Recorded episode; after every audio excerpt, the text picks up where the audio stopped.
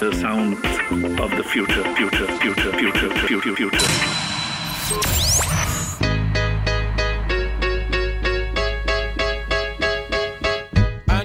Hola, ¿cómo están? Bienvenidos a un nuevo episodio de Por 100, un podcast sobre la banca digital, las fintechs y todo lo que está sucediendo en el mundo de las finanzas, traído por ustedes por GetSherpa. Mi nombre es Mijael Feldman y si te gusta este episodio te puedes suscribir y activar las notificaciones para no perderte ningún episodio, además de apoyar el programa. Ahora sí, acompáñanos a multiplicar. En el capítulo de hoy vamos a hablar con Cristóbal Silva, cofundador y partner de Kayak Ventures, una firma de VC que busca invertir en emprendimientos liderados por personas que generan impacto en el mundo. Bienvenido Cristóbal, ¿cómo estás? Hola mija, todo bien, muy bien. ¿Y tú? Bien, también. Muchas gracias por estar aquí con nosotros hoy día. Gracias a ustedes. Oye Cristóbal, voy a hacer ahí una intro, un poco contar de, de tu experiencia para la gente que no te conoce y cualquier cosa que me falte o que quieras sumar, puedes hacerlo sin problema. Cristóbal es ingeniero comercial de la Universidad Católica de Chile y tiene un MBA en Columbia Business School. Cuenta con 14 años de experiencia profesional en el sector de las inversiones, donde desde inversiones de etapa temprana a inversión en mercados públicos. Y actualmente es cofundador de Kayak Ventures, una firma de venture capital que busca invertir en emprendimientos liderados por personas que buscan generar impacto en el mundo. Ya vamos a hablar un poco de eso. Y el foco de esta firma es invertir en rondas seed y en Series A. Y desde el 2020 que ha liderado rondas con startups como Zeppelin, como WebEx, Migrante, Fairplay, Marco, Undoc3 y WebDocs. Antes de cofundar Kayak, Cristóbal trabajó en Orbis Investment Management, un fondo global de 35 billones de dólares basado en San Francisco. Y además Cristóbal, aquí un dato curioso, es aficionado a la caza submarina, deporte que practica por lo general en Yape, que es una playa ahí a 30 kilómetros del sur de Iquique, en Chile. Y también tiene un talento oculto de improvisación de rap. Da hoy día, Cristóbal, para que nos hagas ahí un, un, un rap improvisado de fintech o, o, lo dejamos para otra?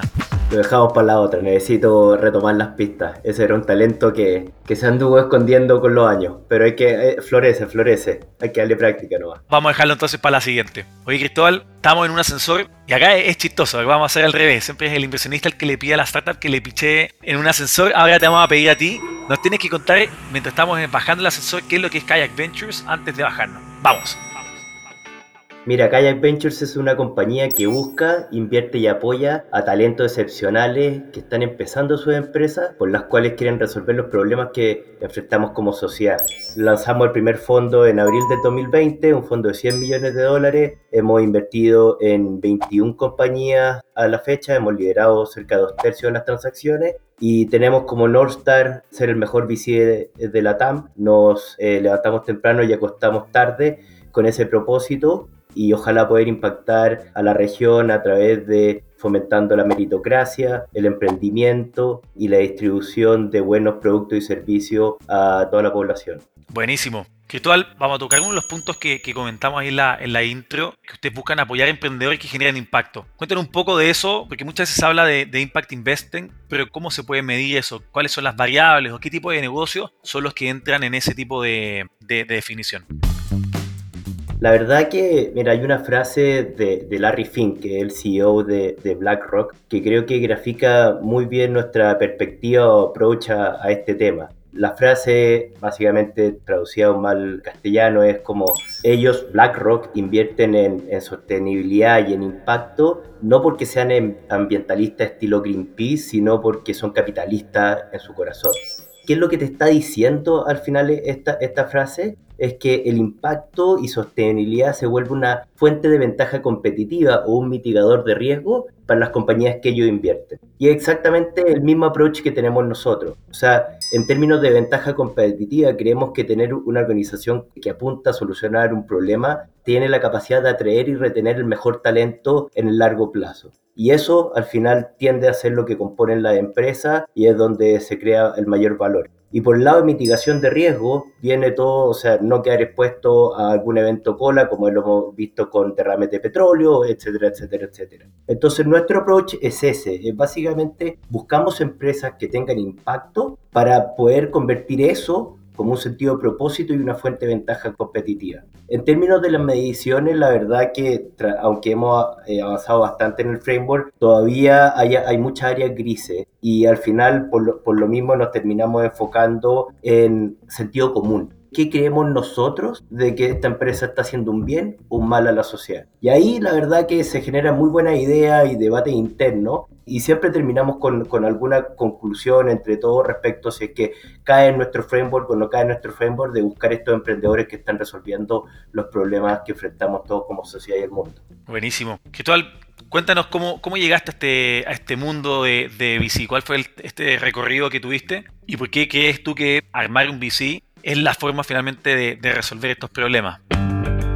Mira, mi background viene de inversiones en mercados públicos. Saliendo de la universidad me uní a un asset management acá en Chile y ahí, ahí aprendí muchísimo, primero como analista y después como portfolio manager, pero ahí desarrollé mi pasión por invertir en empresas para el largo plazo. Nunca me ha gustado ser un trader, de comprar y vender, siempre me ha gustado formar, estar en una compañía en el largo plazo y poder viendo cómo va floreciendo y, en eh, las distintas áreas de la empresa y cómo se va creando valor y capturando valor en el largo plazo. Ese fue mi primer approach a inversiones en general, después me fui a estudiar afuera, a un MBA a Columbia, a Nueva York, y después me salió un internship y que se convirtió en un, en un trabajo formal, en un asset management, asset management que tú nombraste Orbis en San Francisco, y ahí yo diría que me pasaron dos cosas particulares que me llevaron a Venture Capital.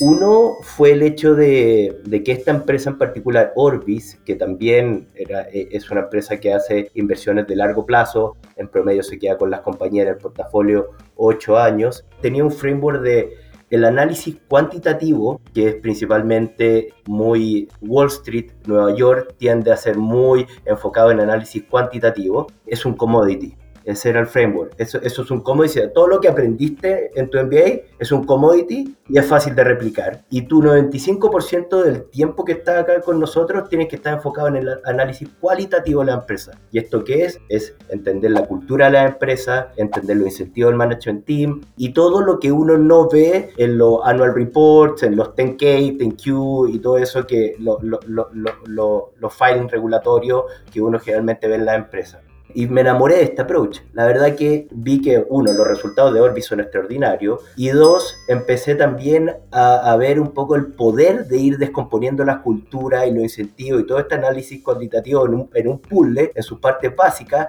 y después tratar de unirlo y, y ver si es que terminado no siendo una fuente de ventaja competitiva. Y volvemos al punto anterior de por qué nos enfocamos en impacto nosotros. Entonces, eso, me, enamoré de, esa parte del negocio. Y, algo que me, que me frustraba en Orbis era, uff, veo que una vez que una empresa ya se lista en bolsa, porque en Orbis eh, eh, invertíamos solo en empresas listadas en bolsa, ya las empresas tienden a tener una cultura y la cultura tiene mucha inercia. Entonces, cambiar o influir en esa cultura era muy difícil. Entonces decía, ¿qué pasa si tengo este maletín de cosas que he aprendido en Orbis y lo aplico en etapas más tempranas para entender cultura y no solo entender, sino en este caso también poder ayudar a las culturas que se están formando? Y eso me interesaba mucho más.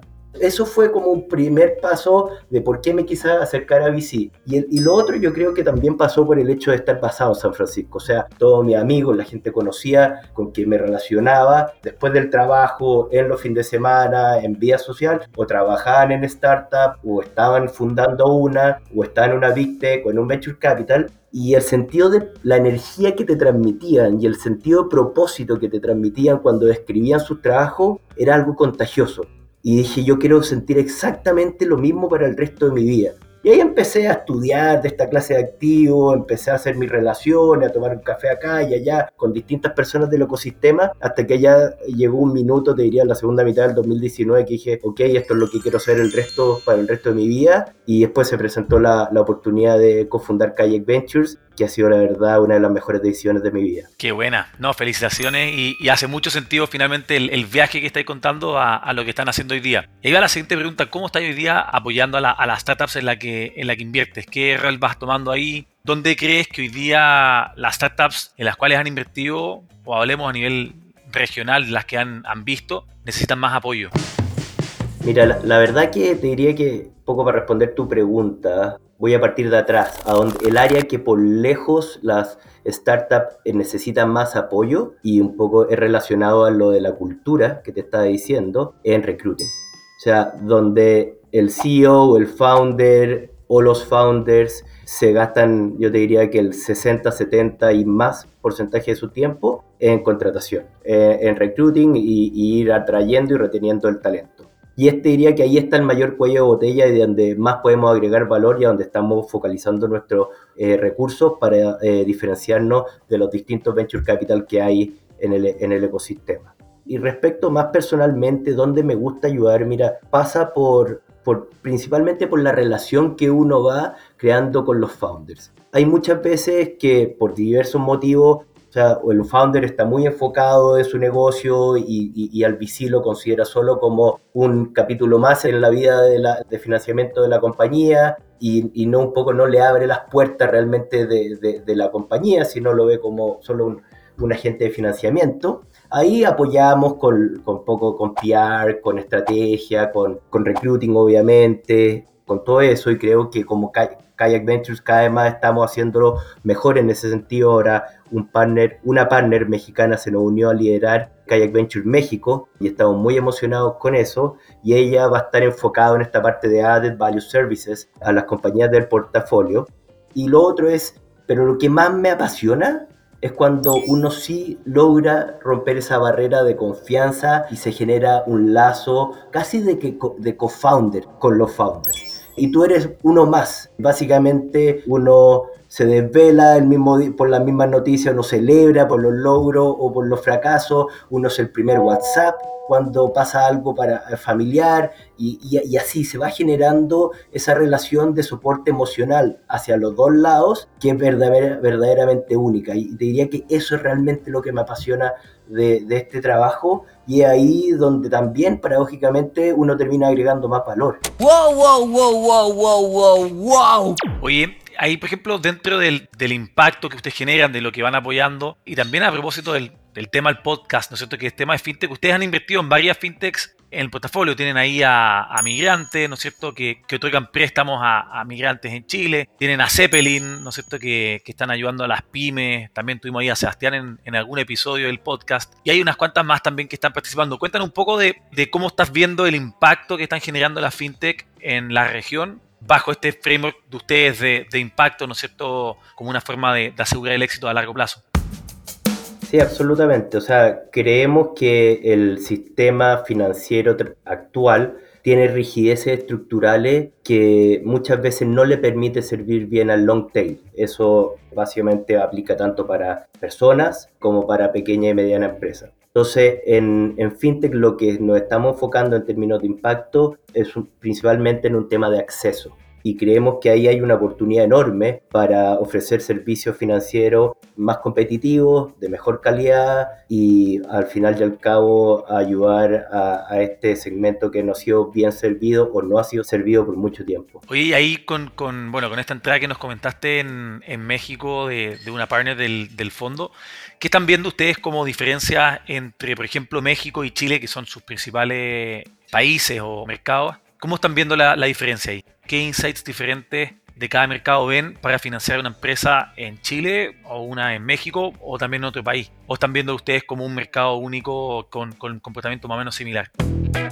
la, verdad que el framework legal se parece bastante. México te diría que está mucho más atrasado en términos de penetración y acceso que Chile. En México la oportunidad es enorme y te diría, o sea, los dos sistemas tienen, eh, eh, te diría, concentración bancaria bien alta. Sin embargo, en Chile había mucho mejor infraestructura y acceso al crédito para este long tail que, que estamos hablando.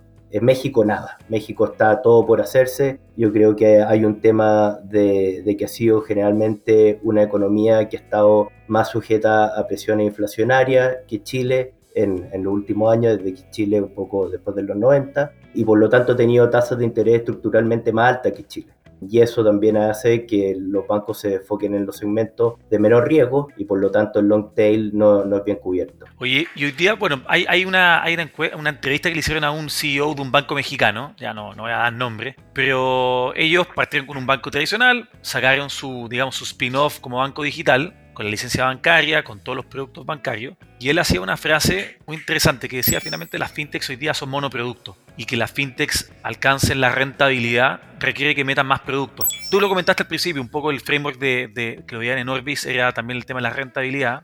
Y con todo lo que está pasando, digamos, hoy día en el contexto macroeconómico de, tasas más altas, una desaceleración de la inversión, digamos, en, startups, ¿cómo ve estos dos mundos? ¿Qué, tan factibles para que las fintechs monoproducto hoy día puedan ser rentables? ¿O cómo están viendo ustedes el, mercado en general de ese segmento de, fintechs? Es buena pregunta y, tiendo a estar de acuerdo con el comentario de que va a ser muy difícil ganar en el mercado fintech siendo monoproducto. Pero creo que hay que hacerle doble clic a, esa frase y quizá un poco para eso te, el framework que ocupa, te comento el framework que ocupamos internamente para analizar el sector. Tomemos, por ejemplo, el lending. Tratamos de, descomponer el lending o cualquier, o en verdad cualquier eh, actividad en sus componentes básicos. En lending, por ejemplo, tenemos funding, ¿cierto? Tenemos originación, riesgo y distribución y cobranza, que lo, vamos, lo trato de unir eh, con, con distribución. En la parte de funding, la verdad que los bancos que tienen una base de depósitos retail tienen una ventaja estructural con las fintechs. Y yo creo que de hecho la ventaja que tienen los bancos muchas veces tiende a menospreciarse en el mercado venture capital en general. Creo que, mira, si que uno toma tres pasos hacia atrás y empieza a entender por qué han existido esta, existió esta ola de fintech de lending, todo, la mayor parte, pasa después de la crisis financiera del 2008. O sea, desde 2008 a la fecha hemos tenido tasas de interés a nivel global cercano a cero. Y eso quiere decir que esta ventaja relativa de los bancos del funding desapareció por mucho tiempo. Y entonces, ¿qué es lo que está pasando? Y por lo mismo, eso abrió la, eso bajó la barrera a la entrada de la industria y entraron un montón de fintech de lending que han podido florecer durante estos años y yo creo que ha sido fenomenal para el consumidor en general. Ahora que empezamos a ver un escenario de tasas de interés que se tiende a normalizar en el mundo a niveles más altos, como ha sido la historia, empezamos a ver que los bancos empiezan a recobrar ese poder que antes no tenían. Eh, o durante el 2008 no, no tenían. Y por eso creo, hacia el futuro, vamos a ver un rol mucho más importante de los bancos en la industria fintech y feliz de, comentarlo más adelante. Eso por el lado del funding. Después por el lado de riesgo y originación, lo que vemos acá es que cada vez más se está comoditizando todo, y esto es principalmente por Open Banking, Open Finance, está dando mucho más acceso a datos y a información a todos los actores del, sistema. Y por lo tanto, esto de que yo tengo data propietaria y que puedo ser mejor en modelos de riesgo y en underwriting, la verdad que eso está desapareciendo en el tiempo. Hay players verticalizados en riesgo y originación que lo hacen muy bien pero son players muy de nicho. Me, me cuesta verlos que, que, que, escalen en el tiempo y que no se comoditice ese segmento. Y por otro lado está la parte que encuentro donde la fintech tiene una gran oportunidad, que es la parte de distribución y cobranza. Y acá la, la, fintech, o sea, básicamente pueden tomar una posición eh, mucho más ágil, dado que no tienen activos legacy, y al mismo tiempo mucho más innovadora para ir creando relaciones con el cliente final que le hagan un lock-in. Y es ahí donde creo que se va a jugar la batalla de la fintech hacia el futuro. Súper interesante. vamos, a tomar algunos de esos puntos. Que ahí comentaste que con la subida de las tasas, ¿no es cierto? Los bancos vuelven a ser, digamos, competitivos, pero tienen estas rigidez estructurales, ¿no es cierto? Particularmente sus servicios legacy para atender bien a los clientes, ¿cierto? Y vemos hoy día cómo los bancos le meten mucho foco a migración al cloud, que les da, digamos, la capacidad de escalar, que las fintechs ya lo tienen, migraciones a, no sé, plataformas o bancarios con microservicios. O sea, finalmente están migrando a lo que hoy día es un desde para, las startups, ¿cierto? Para las fintechs en particular. ¿Cómo ves tú que el banco se vuelve competitivo más allá del funding, sino que también en la distribución? ¿Estás viendo hoy día algo en, la región de decir, mira, ¿sabéis que este banco está haciendo ciertas cosas que, que, que lo vuelven una amenaza, digamos, para una fintech o que lo vuelven competitivo? ¿O no hay mucho hoy día? Ah, mira, es, una buena pregunta y va, vamos a ir por parte. O sea, el problema que tienen los bancos para competir en la fintech en distribución son un tema tecnológico y también un tema cultural. y no hay que menospreciar el tema cultural. En el tema tecnológico, uno y diversos estudios mencionan que cerca uno ve de repente unos budgets enormes de los bancos que están invirtiendo en tecnología y uno se pregunta, oye, ¿cómo una fintech que, que invierte un par de millones de dólares al año en tecnología le va a competir al banco que está invirtiendo 100 millones de dólares, 200 millones de dólares. La verdad que el 85% de esa inversión en tecnología en los bancos es para mantenerse en el mismo lugar, para ir reemplazando y manteniendo el, tech stack actual. O sea, la verdad que el 85% uno podría llamarlo como CAPEX de mantención o OPEX de mantención. Entonces, no es OPEX para realmente hacer una arquitectura innovadora. Eso por el lado eh, tecnológico. Después por el lado cultural hay una serie de incentivos de la fuerza de venta que no te permite hacerlo. Y también hay una serie de incentivos de, empresas públicas de que están listadas en la, bolsa que tampoco te lo permite hacerlo a, a nivel de board of director. Entonces tienes desde arriba hasta abajo una estructura que no tiene el incentivo correcto para tomar las decisiones que hoy día te permiten competirle a una fintech en términos de distribución. Entonces yo lo veo muy, muy, muy difícil, tanto por el lado tecnológico como por el lado cultural. Sí, por otro lado, eh, veo que hay algunos bancos que están tratando de hacer un esfuerzo enorme y que tienen algunas distinciones que yo creo que los va, a permitir ser exitosos en el mediano o largo plazo. Y acá voy a dar un poco, que soy chileno, voy a dar un ejemplo local. Yo creo que uno de los bancos que lo está haciendo mejor en la región en este es Banco Falabella.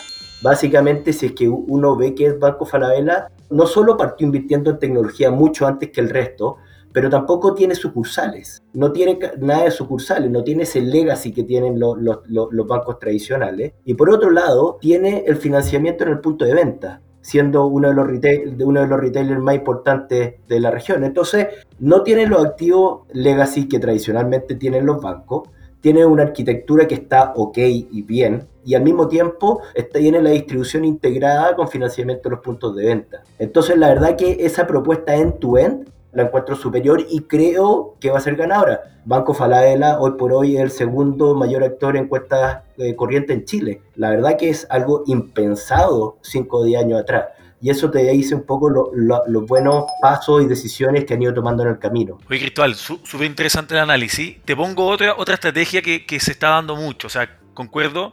Falabella tiene ahí, Banco Falabella tiene harto, tiene un activo súper importante que viene, digamos, de su modelo de negocios anterior. Hay muchos bancos que hoy día están hablando de los digital attackers, o los spin-off, o ¿no es cierto?, sus productos por fuera. ¿Qué opináis de, esa estrategia como forma de, de cubrir un poco estos, estos temas que tú dices de tecnología legado, cultura completamente alineada al modelo tradicional y que al hacer estos spin-offs, pues estos digital attackers están sacando todo para afuera, financiado por el banco, con una licencia bancaria, pero con un equipo nuevo. ¿Qué, qué opináis de eso como estrategia, digamos, a, a mediano y largo plazo? Creo que es la decisión correcta. Creo que duele a, generalmente hacer eso, estos spin-off, porque generalmente estos spin-off tienden a convertirse en un foco de renovar la cultura en las otras áreas del banco. Por ejemplo, BCI con Match.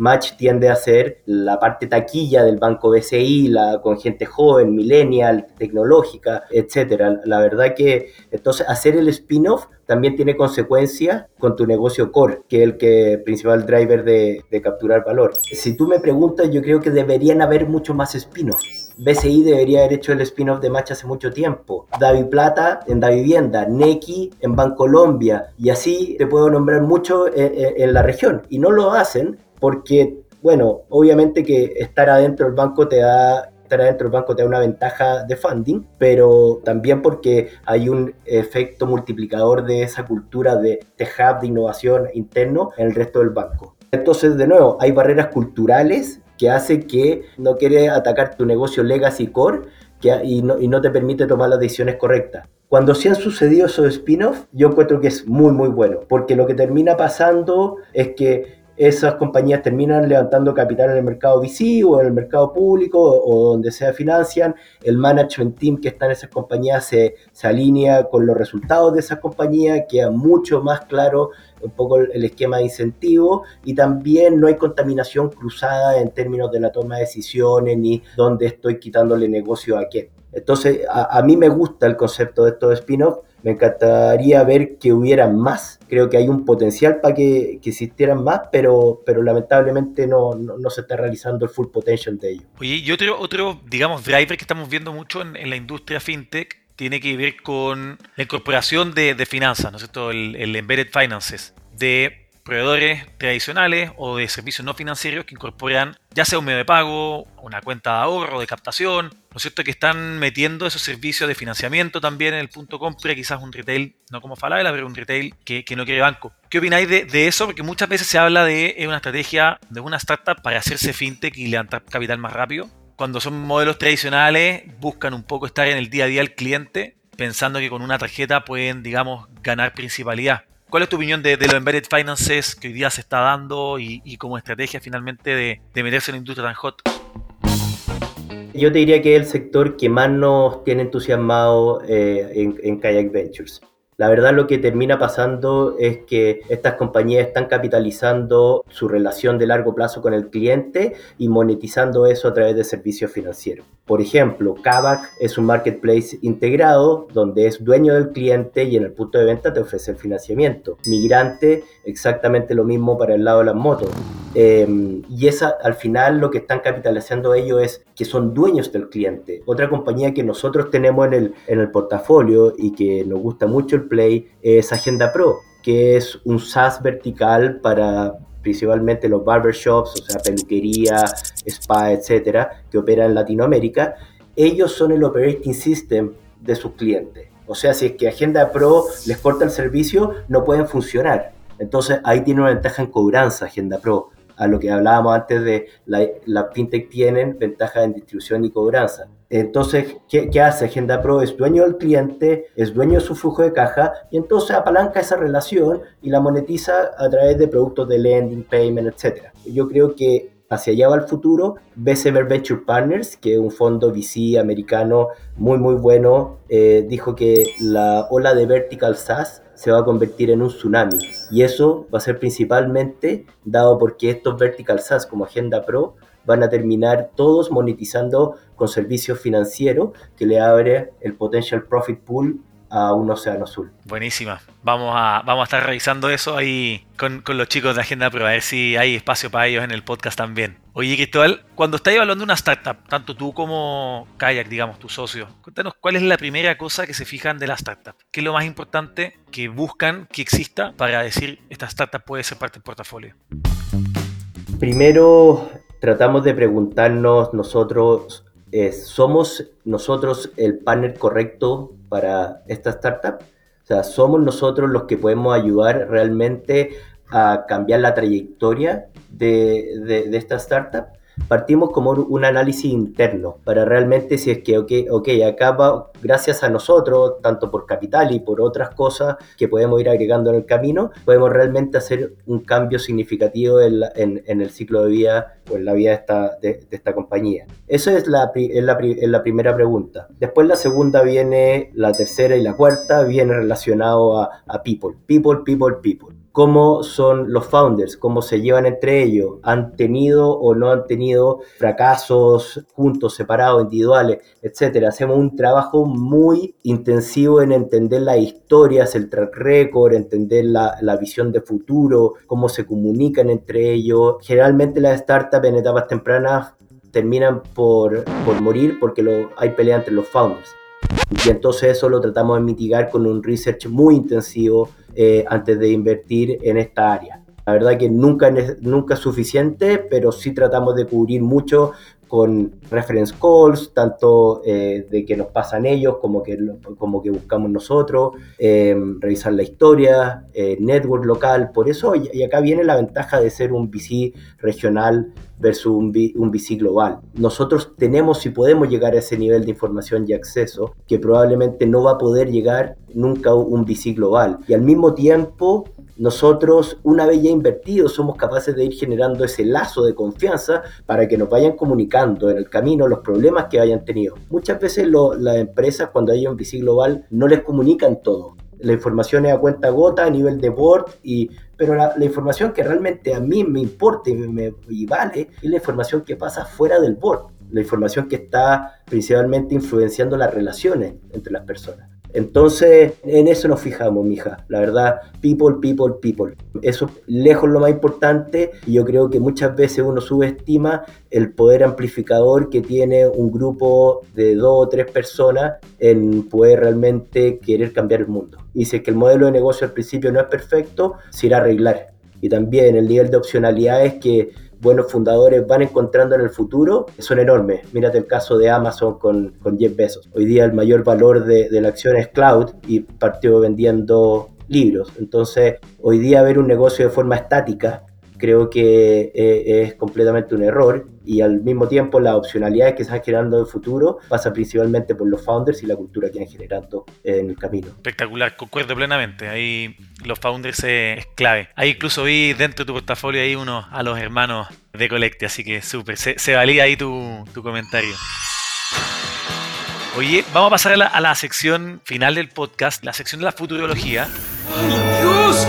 ¡Es el futuro! Donde la idea es que nos cuentes dónde ves la industria financiera en los próximos 10 años. ¿ya? El podcast habla, ¿no es cierto?, de 100 años. Creemos que los cambios que hay en 2, 3 años son demasiado grandes. Así que creo que 10 años es una buena predicción. Esto va a estar grabado para poder chequear si tu predicción fue, fue acertada en los próximos 10 años. Así que ahí te doy renda suelta. Cuéntanos dónde ves el mundo de los servicios financieros en los próximos 10 años creo que algo comenté anteriormente, creo que va a haber un rol mucho más activo o participativo entre bancos y fintech. Creo que el, el, framework de quién es el que tiene la ventaja en el funding versus quién tiene la, la ventaja en distribución y cobranza va, va, a permitir que los bancos digan, ok, acá yo tengo ventajas competitivas sostenibles, las fintech lo tienen allá, ok, ocupemos mi balance, mi ventaja para ayudar a la fintech en, en distribuir productos que en segmentos que yo no llego. Creo que vamos a ir viendo mucho más un complemento entre los bancos y las fintechs. No vamos a verlos más como confrontacionales,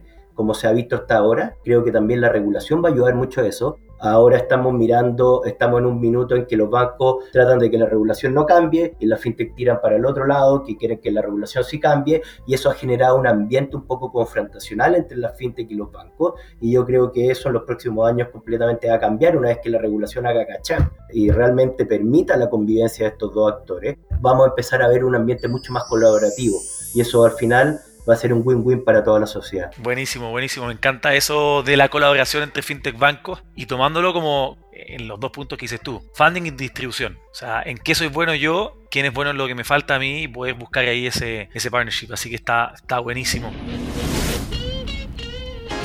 Llegamos al final del podcast. Te quiero agradecer muchísimo por estar con nosotros. De verdad, fue muy entretenido hablar contigo. Conocer un poco la, la, la misión, ¿no es cierto? O el, o approach que tienen en, Kayak y también tu perspectiva de, del mundo fintech. Así que te agradezco muchísimo. Te deseo el mejor de los éxitos. Y la pregunta que todos siempre nos piden que hagamos es si la gente se quiere poner en contacto contigo, ¿cuál es el mejor canal para hacerlo? Sí, feliz, me, encanta. O sea, la verdad que entre más gente me escribe, me llame, cualquier cosa más aprendo. O sea, creo que para mí una de, las sorpresas y lo mejor que ha pasado desde que me cambié a este mundo es la colaboración que, existe en el ecosistema. Entonces estoy siempre abierto a hablar con todo el mundo que, me escriba. Que me escriban a mi mail a cristobal.kayakventures.com. Ahí un poco voy a, ahora me tocan dos semanas de vacaciones, bien merecida después de estos dos años de ramp up de kayak y feliz un poco a, a lo que me estén escribiendo las próximas dos semanas. A la vuelta nos juntamos a tomar un café, un zumo, lo que sea. Buenísimo, buenísimo. Muchas gracias Cristóbal, el mejor de los éxitos. Muchas gracias a ustedes, se pasaron.